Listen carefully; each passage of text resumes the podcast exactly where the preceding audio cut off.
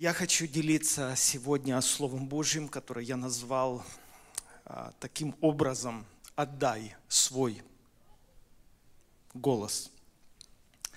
Когда мы говорим о голосе, мы не только имеем в виду наш физический голос, мы имеем в виду нашу позицию, наше волеизъявление. У каждого из нас есть своя точка зрения – мне не нравится употреблять этот термин «точка зрения», потому что это относится больше к мнению. Мне может нравиться такой уровень температуры, вам другой. Кому-то нравится такой дизайн, кому-то не нравится. Это все область мнений. Мы, как верующие люди, понимаем, что Бог сделал понятной свою волю для людей. Бог превышает всех нас мудростью, и если бы Он хотел впечатлить нас своей мудростью, мы бы ничего не поняли. Потому что мы ограничены, а Бог безграничный в своей премудрости. Но Бог сделал понятной свою волю. Он даже в очень простых притчах и образах доносил свою волю до людей. Плюс Дух Святой открывает нам Божью волю. Следовательно, мы не говорим только мое мнение или моя точка зрения. Мы это относим к убеждениям, то, во что я верю, то, на чем я стою, то, что я отношу к точке зрения Бога, то, что мы называем истиной. И теперь важный момент заключается в том, что я свой голос направляю не только в адрес Бога. В молитвах, как правило, мы это делаем. Мы именно адресуем Богу наши нужды, наши просьбы, наши благодарности и так далее. Но Бог также хочет с той стороны говорить с человечеством. И Он не хочет это делать только через ангелов. Он не хочет это делать в обход человека.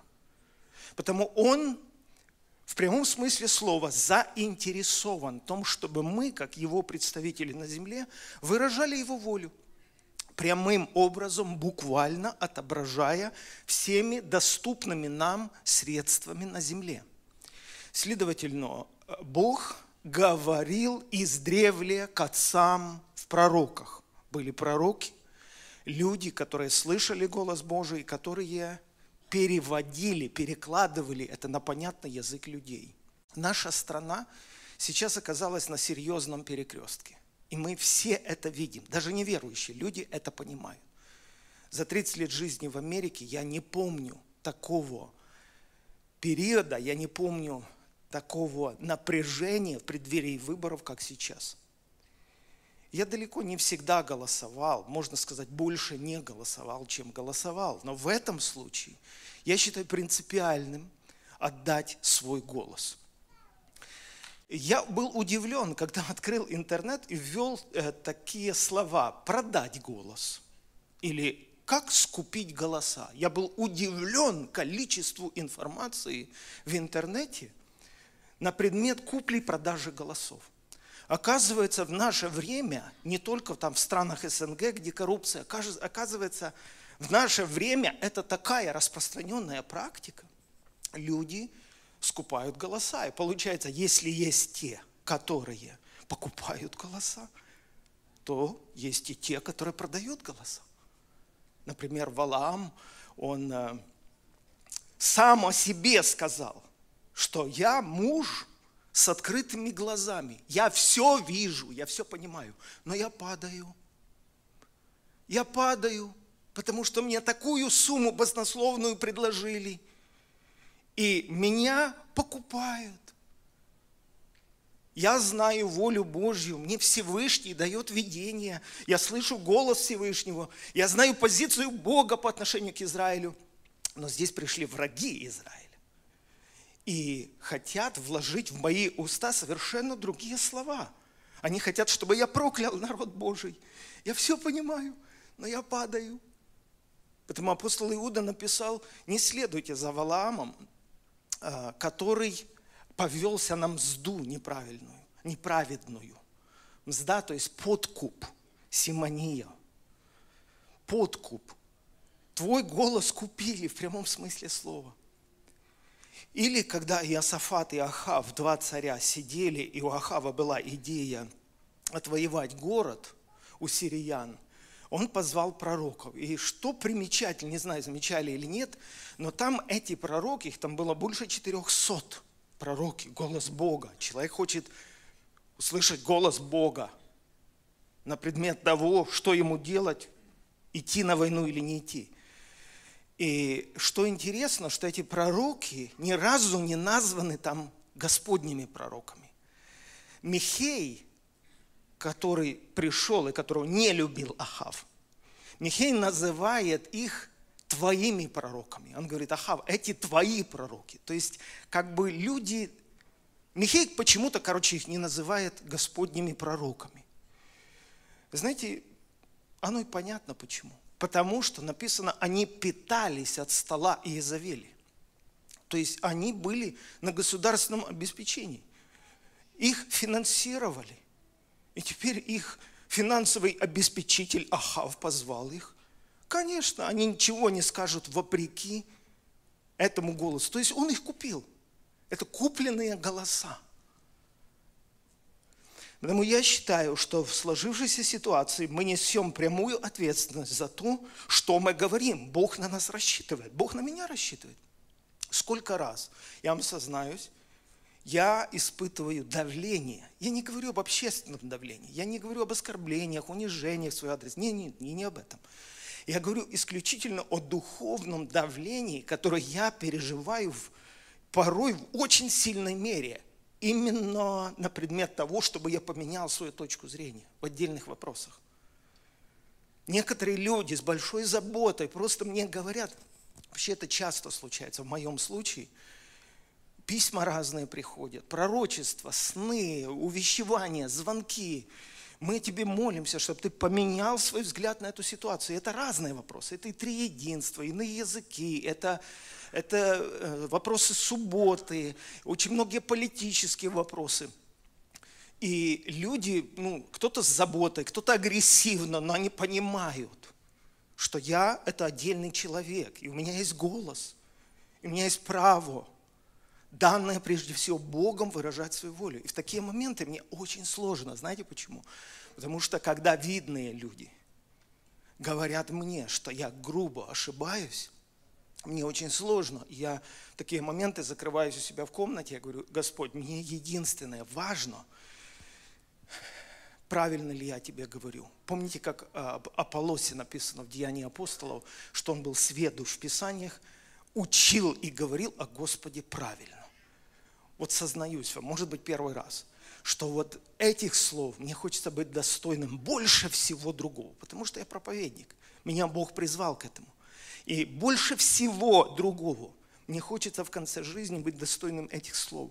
Он говорил и учил о Господе правильно. Я об этом правда молюсь.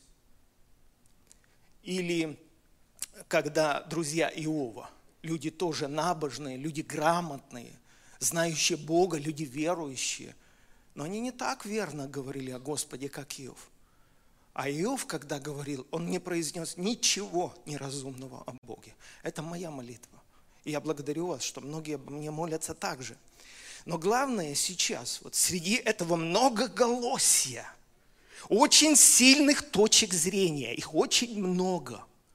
И это не просто точки зрения, это духовный мир, это стихии. Они захватывают свободные умы, где гуляет ветер – эти стихии духовные врываются туда. И на уровне аргументов многие люди, которые не слышат голос Божий, они оказываются слабыми. И не принимают эти аргументы.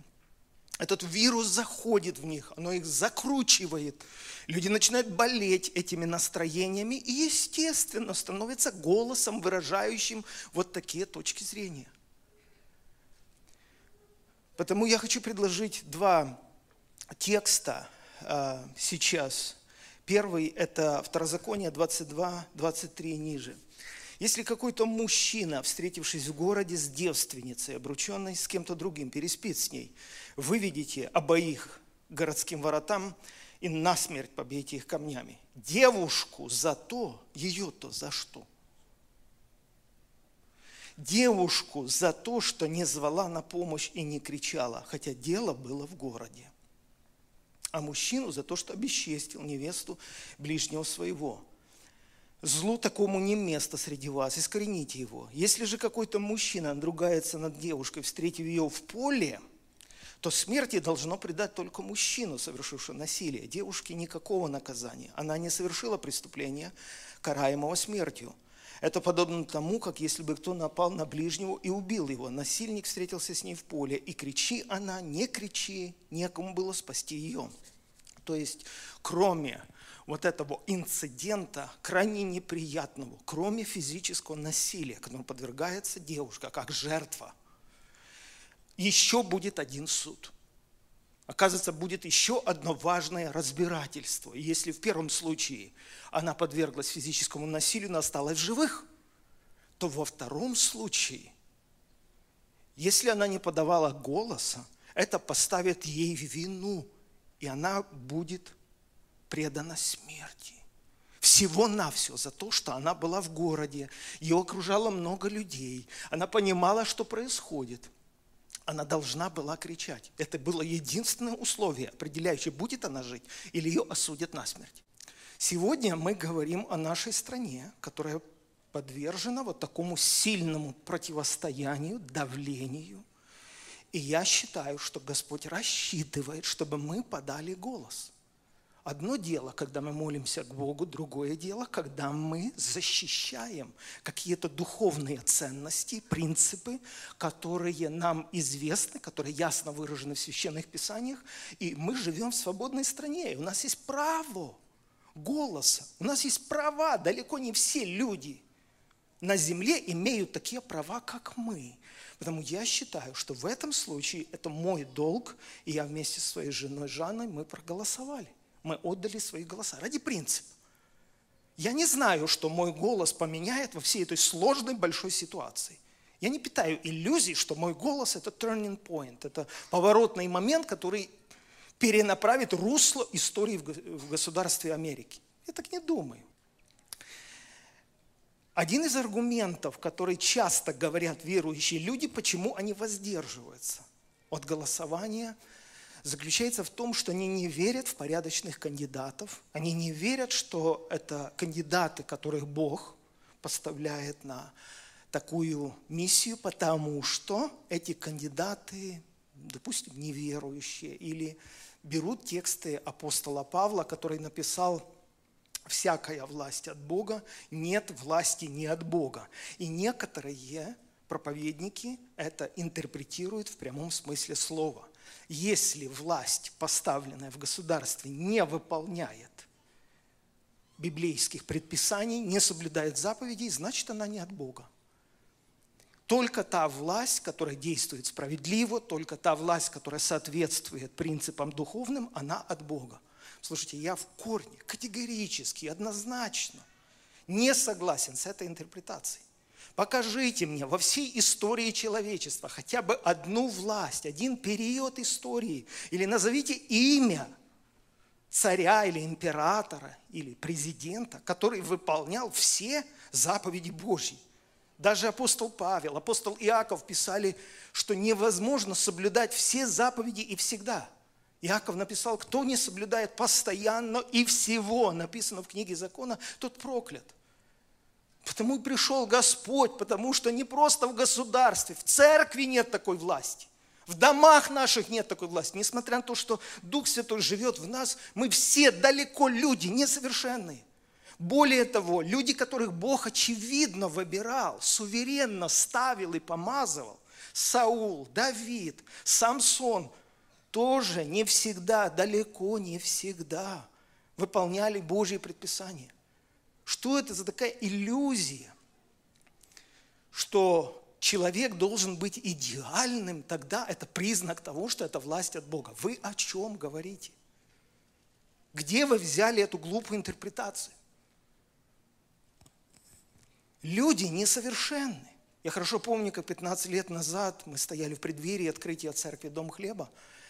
И мне пришлось быть в одном окружении служителей в нашем городе. И один пожилой человек, епископ, ему уже за 80, он как-то спросил меня при всех, Александр, вот ты берешься за такое ответственное дело, а ты лично можешь прогарантировать, что ты никогда не упадешь и не заведешь людей в заблуждение. Я говорю, нет. Этого я гарантировать не могу, потому что я всего лишь человек. Не такие, как я, падали. Ну, не могу. И это заставляет меня намного больше ухватиться за Господа Иисуса Христа и держаться со всех сил. Но потом я спросил этого человека, можно я вам вопрос задам? А вы можете это прогарантировать о себе? Если да, то вы практически уже находитесь в падении. Потому что человек, который о себе настолько уверен, что он никогда не упадет, он уже упал. И часто, я считаю, сам Господь допускал такую ситуацию, чтобы таких людей вот, на виду у остальных подвергать падению. Потому что создается культ личности. Само общество виновно, что оно настолько превознесло человека, что этот человек теперь безупречный авторитет, совершенство. Это культ. Его надо разрушить. Надо, чтобы мыльный пузырь лопнул. Потому такой великий светоч, надежда Израиля, как Давид, на ровном месте падает. Да еще в таком позорном деле замешан. И потому, какие можно дать гарантии о себе? Нет никаких гарантий.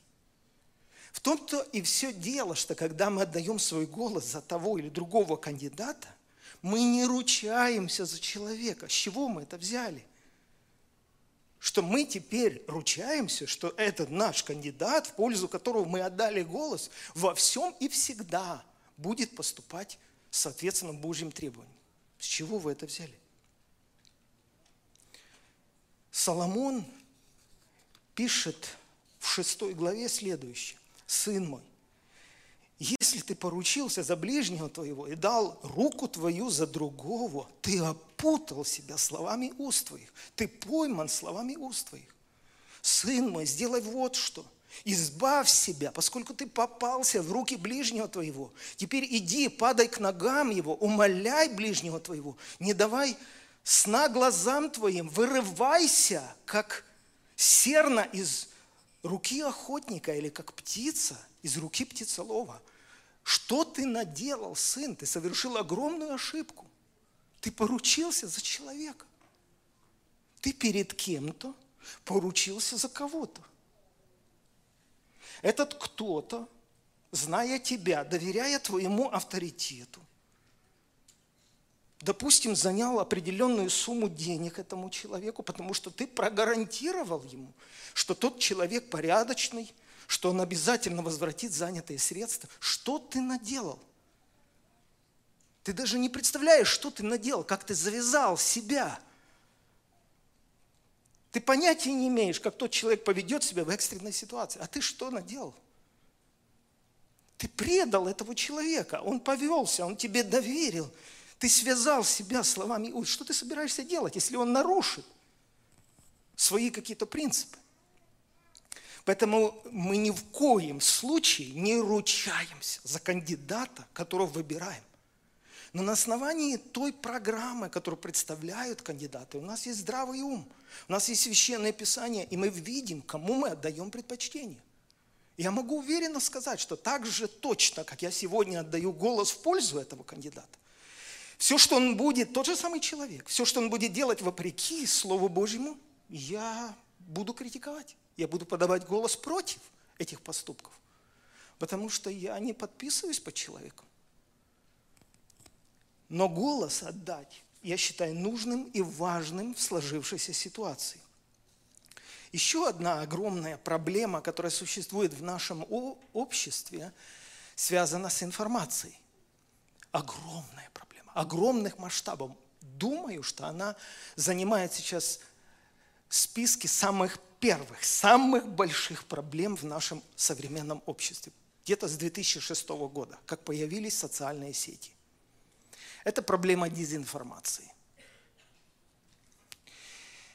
Есть такое известное выражение, точно не знаю, кому оно принадлежит оригинально, потому что его повторяли многие люди в истории. Но звучит оно приблизительно так. Если я не читаю новостей, я не проинформирован.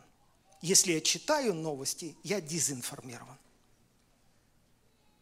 И теперь даже не знаю, что лучше, читать новости или вообще их не читать.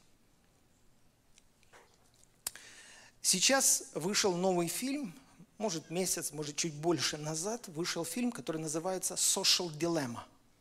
Я настоятельно рекомендую всем посмотреть этот фильм.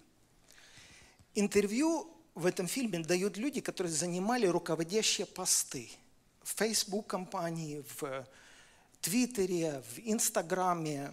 И что сразу же привлекло мое внимание с первых минут этого фильма – эти люди сказали, мы уволились из этих компаний по доброй воле по причине того, что программа этих компаний аморальна.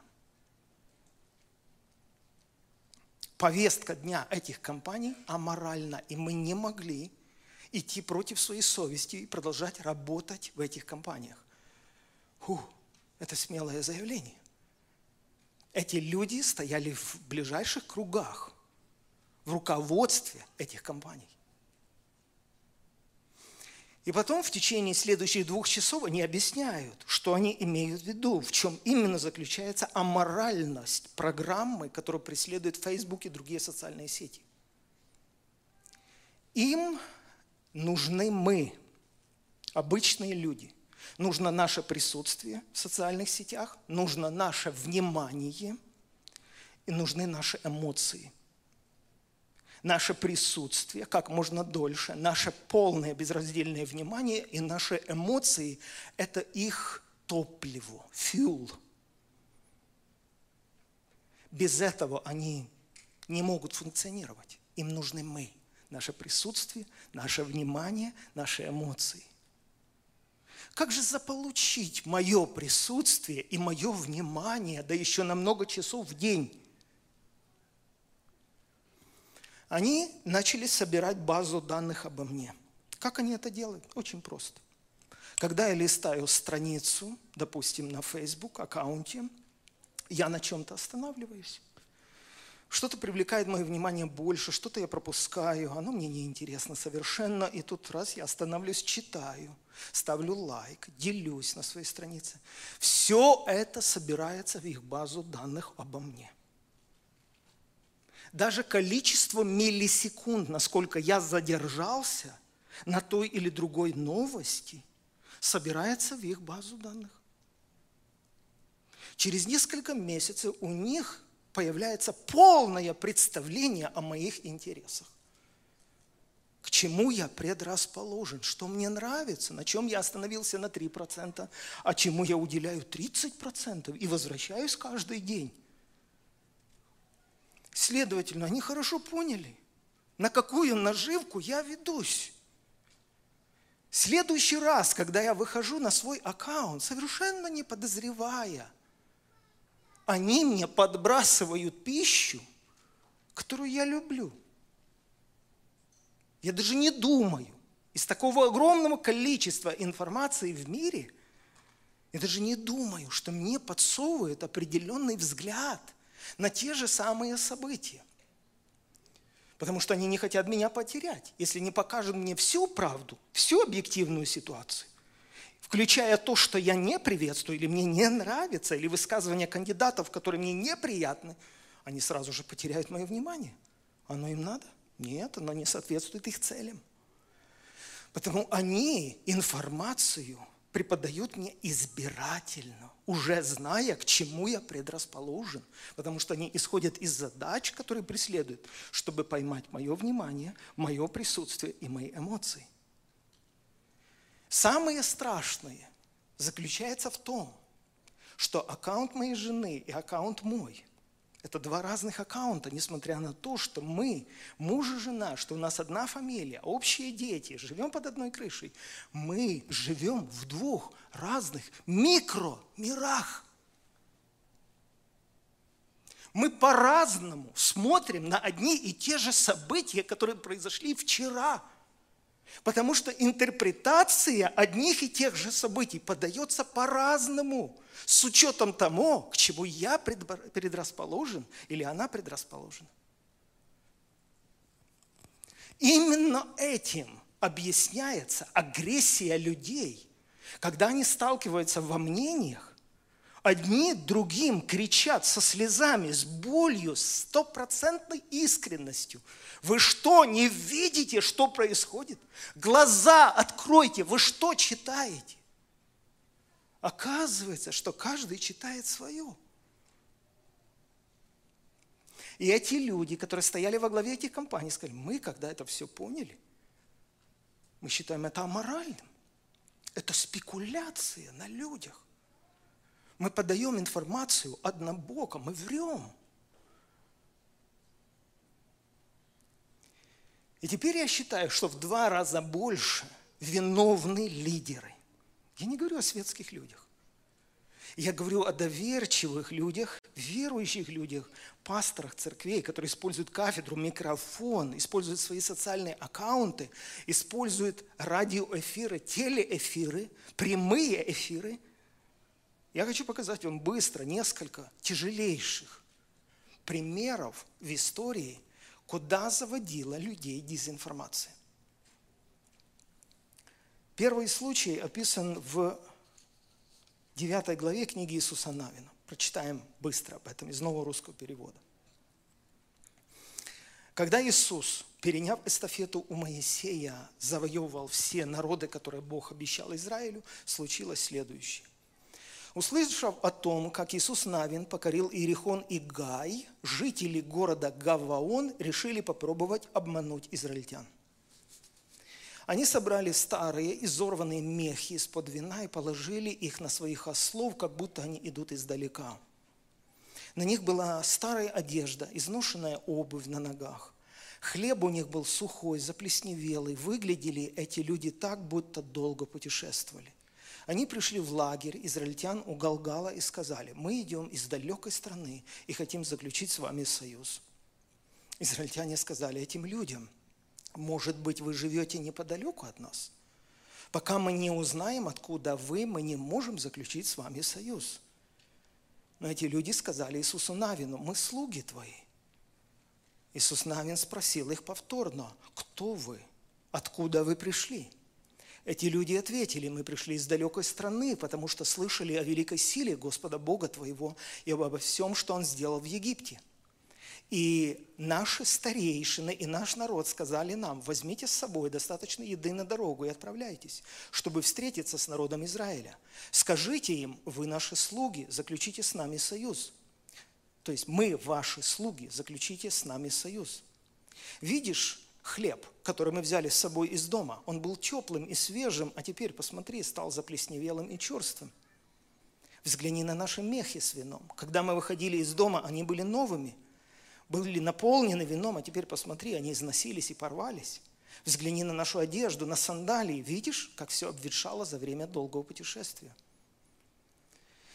Израильтяне хотели знать, правду ли говорят эти люди, поэтому они попробовали хлеб – и при этом не вопросили Господа о том, как им поступить в сложившейся ситуации.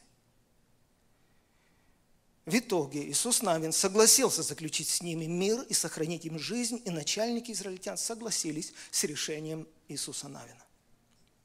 А через три дня израильтяне узнали, что эти люди живут совсем недалеко от их лагеря. Тогда народ стал жаловаться на начальников, которые заключили союз. Но те отвечали, мы уже дали обещание перед Господом Богом Израиля, теперь не можем воевать против них. Мы должны сохранить им жизнь, чтобы Бог не разгневался на нас за то, что мы нарушили свое обещание. А в русском синодальном клятву пред Господом. Представляете, такой великий, профессиональный, духовный лидер, как Иисус Навин, допускает такую страшную ошибку. Его просто обвели вокруг пальца за несколько часов этой беседы. Он, он принимает решения, которые имеют последствия на столетия, на всю историю Израиля. Иисус Навин не взял времени, чтобы изучить эту информацию. Иисус Навин даже 15 минут не уединился, чтобы помолиться. Я просто удивляюсь, как это могло случиться. На основании откровенной лжи Иисус Навин принимает решение, подписывается, отдает свой голос в пользу, кого вы думаете, врагов Израиля, вопреки всем обетованиям и наставлениям Господа отвоевать эти земли – Иисус Навин принимает страшное, роковое решение. Я теперь думаю, если Иисус Навин искусился и не справился с этой дезинформацией, и мы видим последствия этой взрывной волны, этот ущерб через 200 лет после этого контракта с гаванитянами. Саул там некоторых из них убил.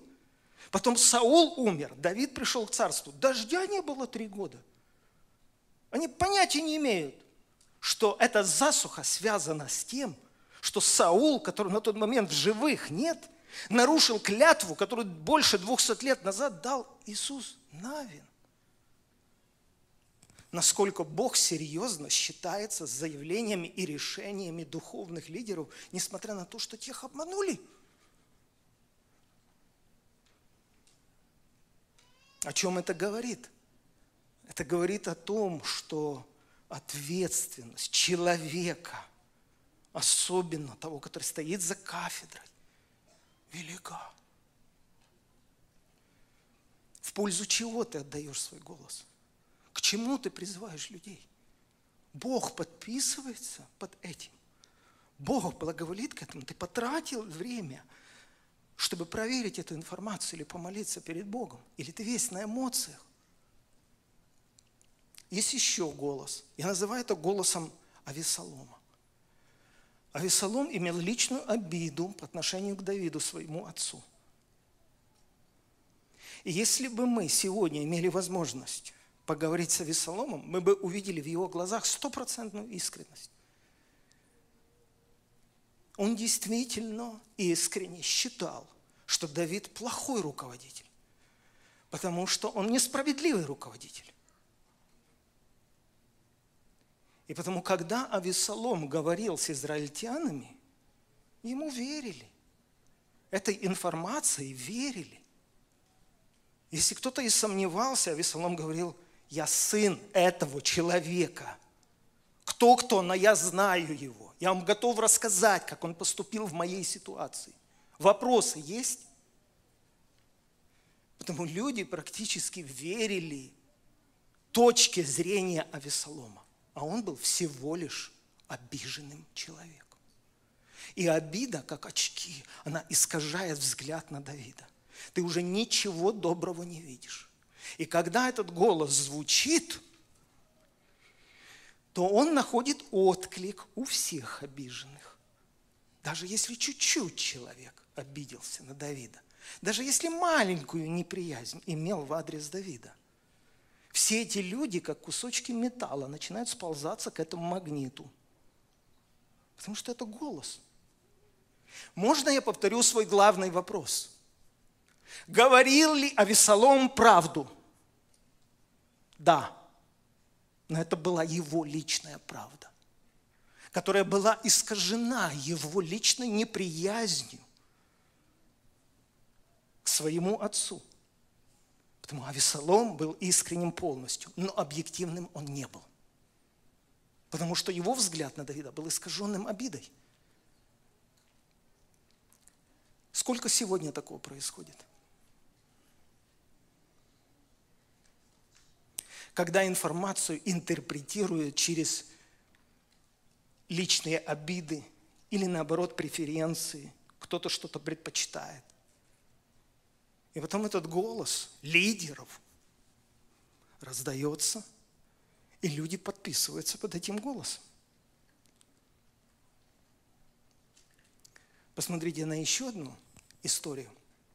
Когда Исаак потерял зрение, к нему пришел его родной сын. жестоко. Я сколько раз перечитал эту историю. Ну как же жестоко обмотать свои руки, козьи, живо, животных и, и, и играть под Исава. Как же это жестоко. Но, но посмотрите, Исаак тоже не проверил информацию. Он подозревал что-то, говорит, запах, голос, вроде бы тот, руки Исава. Он, он, колебался, но посмотрите, у Исаака был один шанс в жизни отдать свое благословение.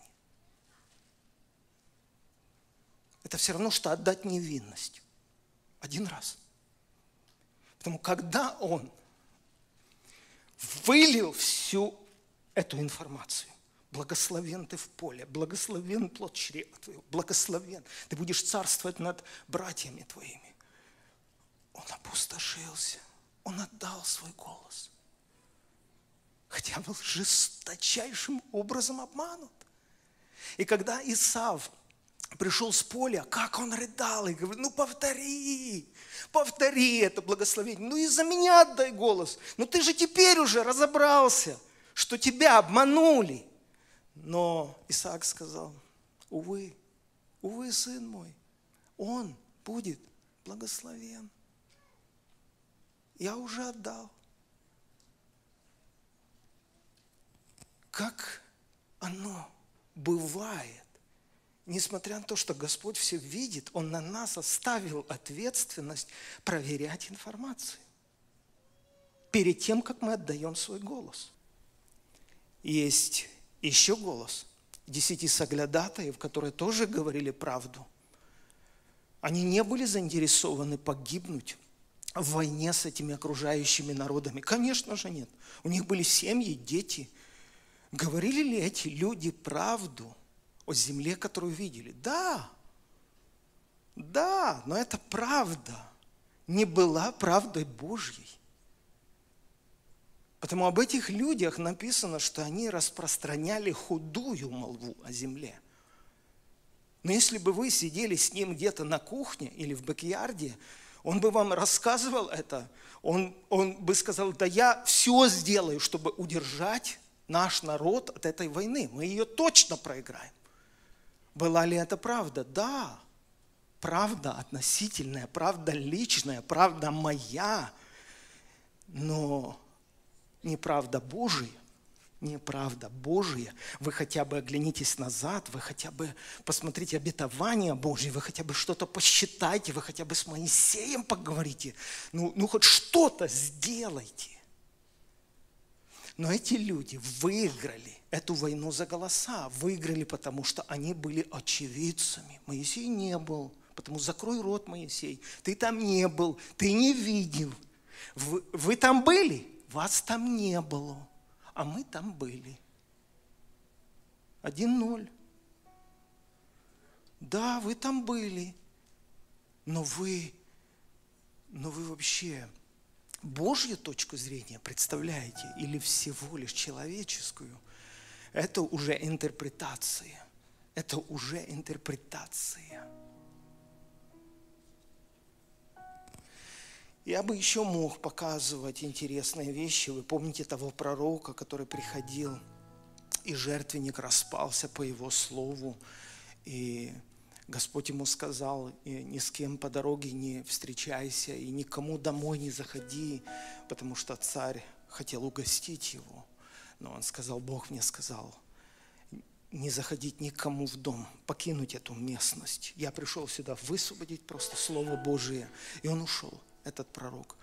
Но в городе жил еще один пророк, старец.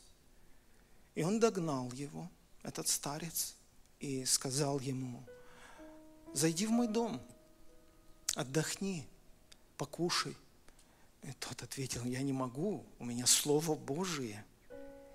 Я пророк Божий, мне лично сам Бог сказал не делать этого. Старец сказал, я тоже пророк. И Бог мне сказал, сказать тебе, чтобы ты зашел в мой дом.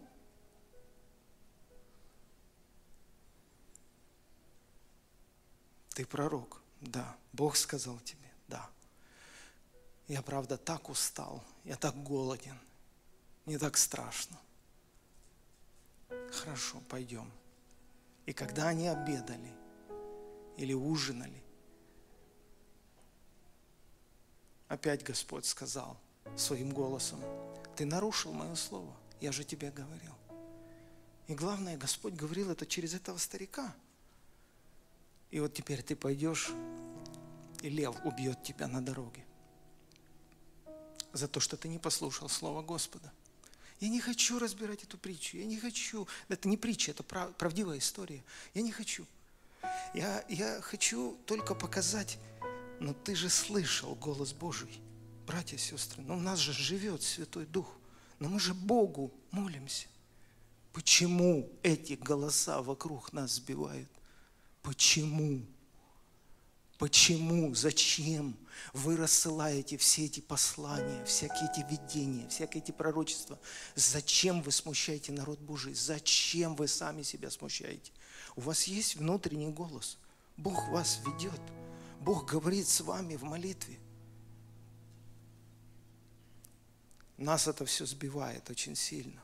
Это очередной урок, сильный урок, который я положил в свое сердце – я буду слушать Твой голос, Господь. Я буду равняться на то, что Ты говоришь в моем сердце. У Тебя достаточно силы направить меня, вразумить меня, остановить меня, спасти меня, объяснить мне, если я глупый. Я Тебе верю. Я Тебе верю. А в этих всех голосах сомневаюсь.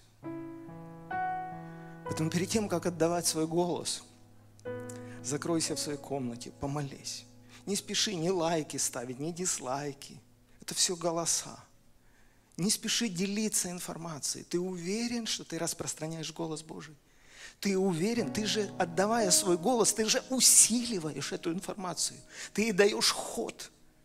Ты ее распространяешь. Ты уверен, что Бог благоволит к тому, что ты распространяешь? Ты уверен? Если да, делай это.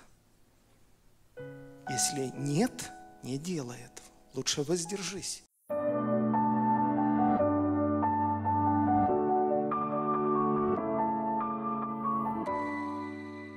Уважаемые друзья, спасибо, что уделили время для просмотра этого видео.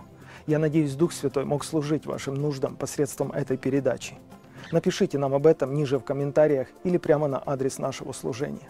Если у вас появились вопросы, или вам нужен совет или молитва – Пожалуйста, не стесняйтесь писать нам по адресу, который сейчас видите на экране. В нашем служении функционирует Международный духовный центр помощи, в котором принимают участие опытные душепопечители и наставники из разных стран мира. Особая благодарность партнерам служения за их финансовый вклад, благодаря чему мы можем служить нуждам большого числа людей.